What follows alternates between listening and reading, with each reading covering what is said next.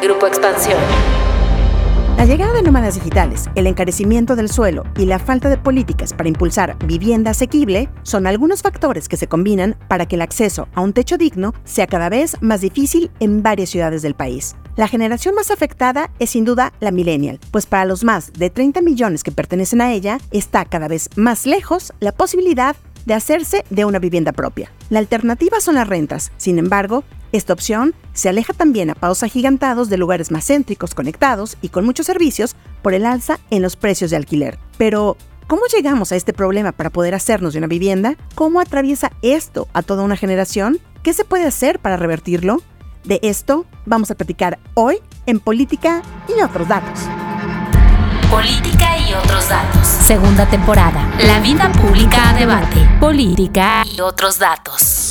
Buen jueves, bienvenidos a Política y otros datos. Soy María Ibarra, editora política de Expansión, y como siempre, es un gusto que nos dejen entrar en sus vidas por unos minutos a través de sus plataformas de audio. Viri Ríos y Carlos Bravo Regidor, ¿cómo están? Buen jueves. Hola, ¿qué tal? Muy bien, muy contenta de estar aquí como cada jueves en Política y otros datos. Agradecerles mucho a las personas que nos dejan sus comentarios en Spotify, pero también a las personas que nos escuchen en otras plataformas, en Apple, bueno, en cualquier lugar en donde a ustedes les guste escuchar nuestro podcast. Recuerden recomendarnos, postearnos en sus redes sociales y ayudarnos a llegar a muchos más oídos. Hola, hola, ¿cómo están? Feliz jueves de política y otros datos puestos ya para discutir un tema particularmente actual y complejo.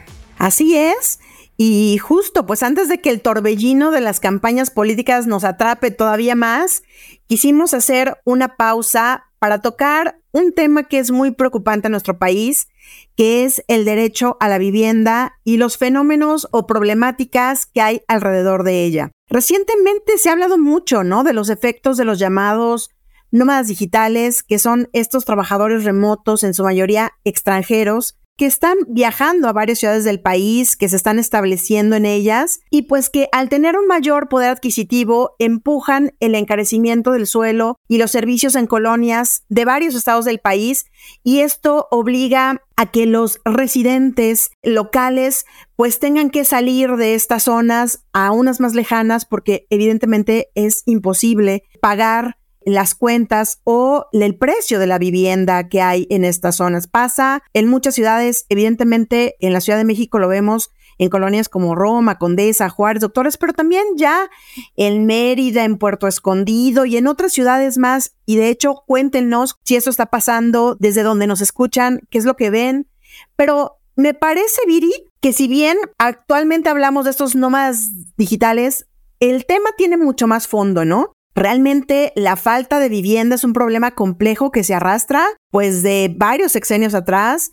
Recordemos esas miles y miles de casas abandonadas en la periferia de las ciudades en donde la gente pues tiene que hacer horas para venir a trabajar o para venir a estudiar a los centros de las ciudades. A ver, Viri, ¿por dónde le entramos? ¿Por dónde comenzamos con este problema tan complejo para el país? Bueno, es difícil pensar en dónde empezar, pero me gustaría hacerlo desde las cifras para entender la magnitud del problema del que estamos hablando. Estamos hablando de que millones de personas en este país quisieran tener una vivienda propia y no están pudiendo adquirirla. En muchas ocasiones las personas no solamente no pueden adquirir vivienda, sino que tampoco logran rentarla a precios asequibles. Lo más preocupante de todo esto es que estas personas de las que estamos hablando, los carentes de vivienda, los carentes de renta, no son las personas que nos imaginaríamos. No son personas pobres, no son personas desempleadas, no son personas con un bajo nivel educativo. Por el contrario, en su gran mayoría son jóvenes trabajadores con alto nivel de estudios. Es decir, la crisis de vivienda no se está dando en los niveles bajos de ingreso con tanta fuerza como se está observando entre las personas, por ejemplo, que tienen una licenciatura o preparatoria terminada o entre las personas que tienen un empleo. De hecho, calculaba para un estudio que realicé hace poco qué porcentaje de esas personas que quisieran tener una vivienda tienen una licenciatura o preparatoria terminada y es el 61% de las personas. ¿Y qué porcentaje de esas personas que quieren una vivienda y no la tienen están trabajando? El 73%. De lo que estamos hablando, digamos, es que personas jóvenes, trabajadoras, con buen nivel educativo, no están pudiendo ejercer su derecho a la vivienda. Y lo más importante es que antes no era así. Si nosotros comparamos a, digamos, la generación de los millennials con la generación anterior, que son la generación X, pues notamos diferencias muy importantes. El porcentaje de personas que desean obtener una casa y que no la tienen se duplicó es decir, es dos veces más probable que un millennial quiera tener una casa y no la tenga a que haya sucedido en la generación X cuando la generación X era joven. Otra cosa que ha pasado es que se ha multiplicado también el número de personas que rentan. En algunas ciudades, y este es un dato que obtuve del profesor Max Jaramillo de la Universidad de Guadalajara, en algunas ciudades como en Ciudad de México, el 70% de las personas rentan su vivienda y pues no se ve para cuándo vayan a poder comprar casa porque el valor promedio de una vivienda en la Ciudad de México es de 2.5 millones. Eso prácticamente deja fuera a la gran mayoría de la población porque para adquirir un crédito de esas magnitudes estás hablando de que las personas tendrían que tener sueldos comprobables de cerca de 40 a 50 mil pesos. Entonces pues es un, un sueldo muy alto que la gran mayoría de los jóvenes no tienen. Bueno, en efecto, yo creo que hay varias dimensiones de esta llamada crisis de la vivienda, pero en el centro de ella sin duda está el hecho del encarecimiento del precio de la vivienda tanto en venta como renta. Encontraba yo un dato que realmente me sorprendió mucho preparando este podcast sobre cómo en México como país están tres de las cinco ciudades más caras en cuanto a precio promedio por metro cuadrado de departamentos en venta en América Latina. La ciudad más cara es Montevideo, la capital de Uruguay, donde el precio promedio por metro cuadrado para los departamentos en venta anda rondando los 3.200 dólares. Y después de Montevideo lo siguen la Ciudad de México, que está casi en 3.000 dólares, Monterrey alrededor de 2.600, Guadalajara en 2.500 y luego Santiago de Chile en 2.500.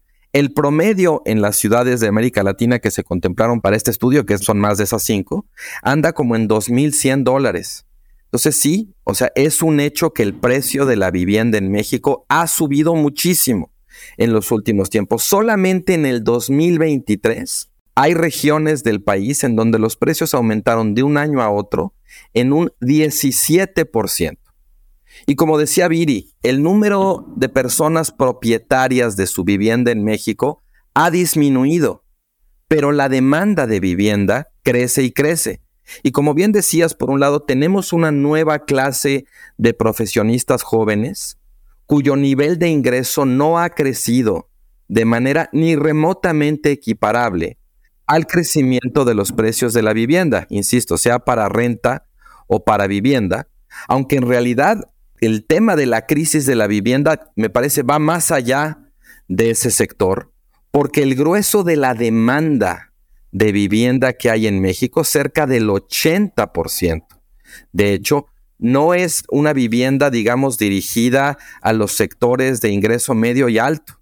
La demanda es de los sectores populares, de lo que se llama como vivienda social. Esta es una cifra de un estudio de BBVA donde dice que, bueno, que el grueso de la demanda proviene, digamos, de esos sectores de la población. Pero bueno, todo nos devuelve otra vez al tema de los precios. O sea, creo que aquí, digamos, el corazón en la descripción del problema está en el diferencial entre el crecimiento de los precios y pues un crecimiento muchísimo menor de los ingresos, de los salarios, ¿no? Nada más para poner un dato a los que ustedes ya han dado, salió un estudio de la revista británica The Economist de este 2023 en donde justo sitúa a la Ciudad de México, a Querétaro y Aguascalientes entre las más caras para vivir en el mundo.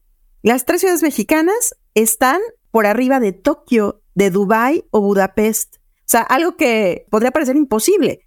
Pero en este análisis que hace la unidad de inteligencia de este medio británico, pues ven cómo realmente ha subido los costos y evidentemente nos colocan definitivamente las más caras en América Latina. Digamos que ya tenemos qué es lo que está pasando en México y en ciudades tan específicas como en estas en las que vivimos. Insisto, platíquenos en los comentarios si también en donde ustedes viven están enfrentando este encarecimiento de vivienda y por qué se está dando. Y también aquí, ¿cómo ha estado la política de vivienda de los gobiernos? ¿Le ha quedado a deber la política de vivienda al país? ¿Es algo global que será difícil contener? ¿Cómo estamos ahí en ese punto? Fíjense que a mí una de las personas que más me gusta, que ha estudiado a profundidad este tema, es una profesora de la Facultad Libre de Derecho de Monterrey, cuyo nombre es Carla Escofía. Y Carla lo que nos cuenta, y tiene una frase que a mí me gusta mucho, ella se dedica explícitamente a estudiar el derecho a la vivienda. Es una abogada, ha litigado mucho en favor de ello. Y la frase que ella usa es la siguiente, es que el gobierno mexicano confundió la política inmobiliaria con la política de vivienda. Es decir, lo que sucedió fue que los gobiernos anteriores y el mismo gobierno actual han creído que si ellos eh, facilitan la construcción de vivienda y hacen que las inmobiliarias pues creen más vivienda y hagan mejor negocio, ya con eso automáticamente se va a generar mayor vivienda y va a resolver el problema de demanda que ahorita estamos platicando. Y la verdad es que no es así. Lo que ha sucedido es que el gobierno en efecto ha facilitado enormemente pues el que las inmobiliarias hagan negocio y las inmobiliarias han construido vivienda pues en lugares súper alejados, en lugares en donde no hay acceso a los servicios. Esto de hecho es la semilla de que tengamos cerca de 700 mil viviendas abandonadas porque se crearon viviendas en las periferias, lejos de todo y la gente aunque compró su casa después se dio cuenta que no le convenía vivir ahí y prefiere continuar viviendo más cerca aunque rente porque pues está tan lejos estos lugares en donde se hicieron las viviendas por allá por Tecama, que por Chalco, etcétera, pues que a la gente se le dificulta mucho el poder vivir ahí. Otro problema relacionado es que si tú solamente impulsas a las inmobiliarias, lo que las inmobiliarias hacen es crear vivienda que les deje más dinero. Entonces lo que observamos en México es que la gran mayoría de las viviendas que se construyen son demasiado caras para el trabajador promedio. De hecho, solo el 0.4% de la vivienda en construcción en este país es vivienda que se considera económica, es decir, casas que cuestan de 345 mil pesos para abajo. La gran mayoría de la vivienda que se construye pues es en precios altísimos y no se construye tanto para que la gente la viva como para que la gente que tenga dinero especule. Existe este gran mercado de vivienda, de departamentos, en su gran mayoría vacíos, que la gente básicamente compra para que sea su inversión, ni siquiera lo renta, y pues bueno, se crean, digamos, artificialmente esta enorme cantidad de oferta que de facto no funciona en el mercado porque las personas simplemente no tienen suficiente dinero para habitar ese tipo de viviendas que se construyó y se compró. A mí también me gusta mucho la perspectiva que ha introducido Carla Escoffier en esta discusión, no solo por lo que decías, Viri, de la confusión entre la política inmobiliaria y la política de vivienda, sino también por, por algo que ella también es muy enfática en su libro sobre cómo tenemos que concebir el derecho a la vivienda como algo distinto, por un lado, del derecho a la propiedad, como algo distinto también como el derecho a acceder al crédito para la vivienda, sino concebirlo como un derecho humano. Y creo que esa es de alguna manera como la premisa de la discusión que ella propone y a mí me parece muy interesante también porque nos ayuda a ubicarlo en un contexto más amplio. Este tema de la crisis de la vivienda no es algo que esté ocurriendo nada más en la Ciudad de México, en las ciudades grandes de México, también está ocurriendo en Londres, en Beijing y en Vancouver. En buena medida también por esto que decías sobre el problema de la financiarización de la vivienda, que se construye sobre todo nueva vivienda con un objetivo más de hacer negocio que de atender la demanda. Hay otro dato que a mí me gustaría, me llamó mucho la atención también preparándome para, para esta discusión, sobre dónde se concentra la mayor parte de la oferta de nueva vivienda en México, y es en la vivienda horizontal, 71%, contra apenas 29% de la nueva oferta de vivienda que es vivienda vertical. En otras ciudades de América Latina, la oferta de vivienda vertical anda por encima del 60-70%. En nuestro país no, y eso, bueno, desde luego tiene consecuencias porque no ayuda, digamos, a la densificación propia de las grandes urbes, sino al crecimiento de las, de las manchas urbanas, ¿no? Aunque bueno, en el caso de la Ciudad de México en particular hay una razón histórica adicional que tiene que ver con el hecho de ser una zona sísmica y de que hay pues bastantes reglamentaciones, eh, digamos, por buena razón respecto a la construcción de vivienda vertical. Ahora, la densificación de las zonas urbanas podría ser una buena estrategia para atender la demanda de vivienda, sobre todo pues por la escasez de tierra. La Ciudad de México en eso es un buen ejemplo. De hecho, hay algunos datos que indican que ha crecido la proporción de construcciones de edificios con departamentos, aunque la oferta siga siendo mayoritariamente la vivienda horizontal. Y eso, en principio, podría ser una buena noticia. El problema, sin embargo, es, como ya decía Viri, que la que se construye es vivienda vertical que no está al alcance de la mayoría de la población. Como decía hace rato, los mercados a los que se dirige esa nueva vivienda son sobre todo de ingreso medio y alto, no es vivienda social, a pesar de que el 80% de la demanda de vivienda viene de segmentos populares y además pues hay muchísima especulación inmobiliaria por esto de la financiarización. Mucha de la nueva vivienda no es para uso, sino para especulación y eso genera paradójicamente una contracción de la oferta de vivienda efectiva porque estos espacios no se rentan, no se venden, incluso no se ocupan frente a una demanda creciente. Y el efecto que tiene esto, desde luego, es que se genera mucha plusvalía, que es muy buen negocio, pero a costa de que la demanda creciente no pueda verse satisfecha. Entonces, pues sí, vemos que de pronto se construyen edificios, ¿no? Si te asomas de pronto desde afuera de la ciudad, hay días donde no hay buena visibilidad, donde hay un montón de grúas, ves que se están construyendo muchas cosas, pero eso que se construye realmente no son espacios de vivienda que atiendan la demanda, son espacios de, vivienda que atienden en muy buena medida o a los sectores medio y alto de la población o a quienes están entrando a ese mercado como una inversión. Fíjate que, y aquí a lo mejor vamos a pedir disculpas por la lo chilangocéntrico que puede sonar esto, pero a ver, la Ciudad de México está viviendo, pues evidentemente la ciudad con mayor problemática en vivienda en el país, por lo que ya decías tú, Carlos, también, y ha sido la que ha crecido más en las rentas de alquiler de plataforma, ¿no? Estos que se ha dado mucho, crecieron pues más del 17.5% en el 2023, siendo, como ya nos imaginamos, las alcaldías de Benito Juárez, Cuauhtémoc y Miguel Hidalgo, donde más se concentran la renta de vivienda a través de estas plataformas y en donde casi se vuelve imposible vivir por los precios que se están manejando las viviendas y que esto hemos escuchado varias, pero varias historias, Carla lo tiene muy mapeado, de cómo la gente llega y los caseros llegan y te dicen, pues mañana se termina tu renta y te vas y cómo a todos los las personas que viven en un edificio, digamos, lo sacan a los antiguos arrendatarios y cuatro o cinco meses después ese edificio lo renuevan y se convierte en un edificio nuevo para renta, pero con, bueno, evidentemente con el triple de renta de lo que se pagaba. Y han sido historias que hemos venido conociendo pues a lo largo de los últimos años.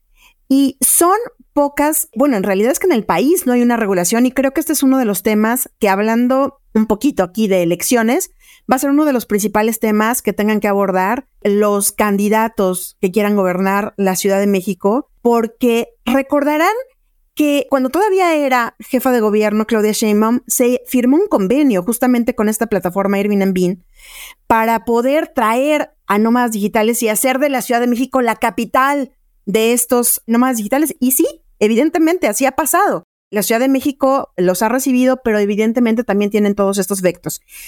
Y el jefe de gobierno actual, Martí Batres, ya puso una iniciativa sobre la mesa para tratar de regular pues esta vivienda que sé que causa mucha controversia porque tú hablas incluso con los extranjeros que viven en estas zonas de la ciudad, Carlos, y aquí un poco lo que tú decías, ellos incluso se dicen también víctimas del fenómeno de encarecimiento de vivienda en sus países. Eh, yo he conocido a algunos españoles, a algunos estadounidenses que evidentemente decían es que vivir en San Francisco, donde vivía, ya era imposible. Vivir en Nueva York es imposible. Y la Ciudad de México está muy cerca, está pues evidentemente mucho más barata que vivir allá y mi trabajo me permite pues hacer actividad remota. Y me parece que esto, como tú decías, es un tema global. La verdad es todo un tema, incluso en la comunidad europea, y aquí de a poco me parece que se va a volver en un tema crucial.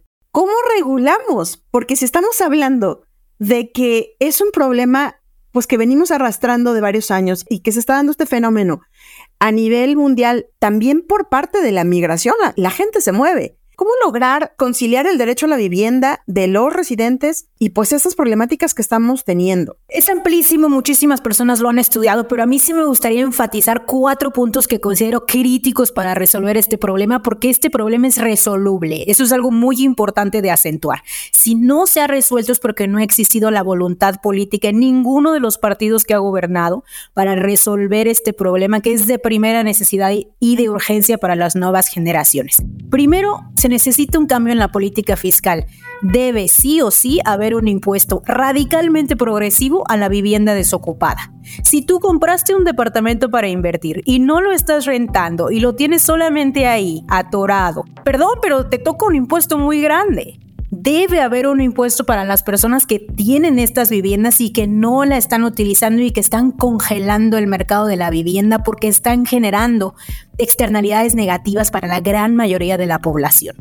Segundo, hay una cuestión regulatoria muy importante y que es que para que se creen más viviendas y para que las viviendas que se creen sean más asequibles, se tiene que reducir la corrupción en las delegaciones, no puede ser la cantidad de mordidas que tienes que ir dando a lo largo de todo el proceso constructivo, todos estos requisitos excesivos, costosos, engorrosos, bueno, todo eso al final termina reflejado en los precios de la vivienda y también tiene que haber un rediseño de los usos de suelo porque muchos lugares muy céntricos en las ciudades no pueden construir vivienda de alta densidad precisamente porque en el plan de uso de suelo no está permitido. Un tercer punto muy importante, y aquí ya me voy a poner un poquito más radical, es si se tiene que romper un poco el paradigma de la propiedad. De pronto en México pensamos que la propiedad privada tiene que ser solamente pues de los individuos privados, cuando en realidad en otras partes del mundo el Estado, el gobierno puede tener propiedad, de hecho adquiere viviendas para poder rentarlas por debajo de los precios de mercado a personas que lo necesiten. Eso pasa en todas las ciudades desarrolladas de Europa y eso es algo que también muy probablemente debiera suceder en algunas de las ciudades de México. Y finalmente, eh, porque bueno, digo finalmente yo, pero en realidad la lista se podría ir muchísimo más larga, Creo que es muy importante también entrarle al tema de regular a las personas que arriendan, porque las personas que rentan sus casas, sus departamentos, bueno, son conocidos por ser algunos de los principales evasores fiscales de este país el 75% de las rentas se pagan por debajo de la mesa, te piden que las pagues en efectivo eh, o que las pagues eh, pues sin que te den comprobante de esos pagos. Y además, incluso algunas veces las personas que rentan piden requisitos discriminatorios, no le quieren rentar a personas que tienen muchos hijos o a personas que no tienen una familia tradicional, te piden que seas poseedor de una vivienda para poder rentarte otra, cuando claramente si estás rentando una vivienda es porque no tienes una vivienda. Entonces esto incluso pues ha generado todo un mercado de, de falsos avales. En fin, es una larguísima lista de aspectos que creo que deben atenderse. Y nuevamente recomendar aquí el trabajo excelente de Carla Escoffier, de, de Max Jaramillo, de muchos académicos que han traído este tema al centro de la discusión. Hay mucha controversia justo en esto, ¿no, Viri? Alguna vez nosotros tuvimos un foro sobre vivienda y, se hizo la controversia justo en eso de hasta dónde llega tu derecho a la propiedad, ¿no? Porque eh, evidentemente hay un sector que dice, bueno, es la propiedad y es la oferta y la demanda. Si vienen a mi casa y me pagan 50 mil pesos por una renta, por supuesto que la voy a dar y es mi propiedad privada y yo puedo darla en esa renta, ¿no? Creo que aquí, y en eso coincido, en que todos estamos inmersos en urbes y en ciudad.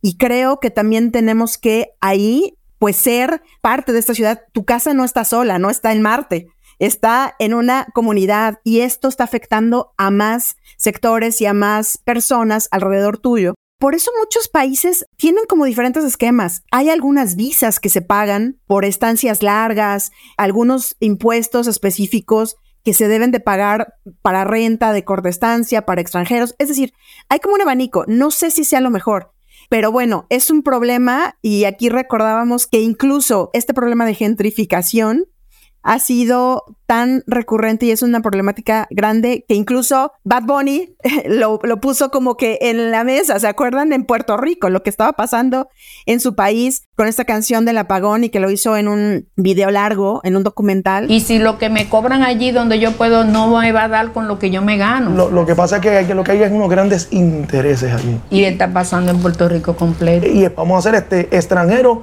en nuestra propia patria. Tenemos que movernos dama, porque cuando los de abajo se mueven, los de arriba se caen. Digamos que sí le dio mucho empuje de saber y de pararnos y decir, oigan, algo está sucediendo, necesitamos hacer algo con esto. Mira, yo diría varias cosas. De entrada sobre lo de Airbnb y los nómadas digitales, como decías, el gobierno de la Ciudad de México, todavía bajo Claudia Sheinbaum, llegó a un convenio con Airbnb que no se ha hecho público. Y todo indica que ese convenio estaba enfocado fundamentalmente en lo fiscal otra vez antes que en el derecho a la vivienda. El problema, desde, luego, es que eso no resuelve, ¿no? De alguna manera ahí el gobierno de Claudia Sheinbaum dijo, bueno, mira, pues aquí yo veo que hay un nuevo negocio que no está pagando impuestos, entonces a ver Airbnb, vamos a sentarnos aquí, vamos a platicar de cuánto es mi tajada en este nuevo negocio legal, o sea, todo por arriba de la mesa, ¿no? Y ya, pues ahí digamos que el gobierno actuó un poco como inmobiliaria, ¿no? Más para sacar dinero que, para atender el tema del derecho a la vivienda. Y la verdad, Mariel, es que este tema de los nómadas digitales es un pedacito muy pequeño del problema, ¿eh? Yo realmente creo que es una suerte de salida fácil. O sea, está muy bien regularlo, pero eso ni de lejos va a resolver la crisis de la vivienda. Es un problema muy visible por las zonas en las que se presenta, pero la crisis la verdad es que es mucho más amplia y afecta no solamente a esas zonas que por lo demás históricamente han sido gentrificadas una y otra vez a lo largo de los años. O sea, los vecinos de la Condesa, de la Roma, de Coyoacán, que gentrificaron sus colonias hace 20, 30, 40 años, ahora están viviendo el mismo proceso pero del otro lado donde ellos ya no son los gentrificadores, sino los que están viendo la gentrificación, digamos, por una nueva generación. Ahora, sobre el tema de las soluciones, yo creo que aquí, digamos, hay una solución que tiene que ver con la construcción de mucha más vivienda, pero que sea uno, vivienda vertical y vivienda, como se suele decir, de interés social en zonas más céntricas y densificadas. Yo leía por ahí un estudio que decía que para frenar la crisis de vivienda en México, sería necesario construir más o menos 800 mil viviendas de precio accesible durante los próximos 20 años. Y bueno, pues sí, o sea, ese es el tema, no nada más construir vivienda, sino qué tipo de vivienda, que predomine la vivienda vertical y que sea una vivienda, digamos, de precios accesibles.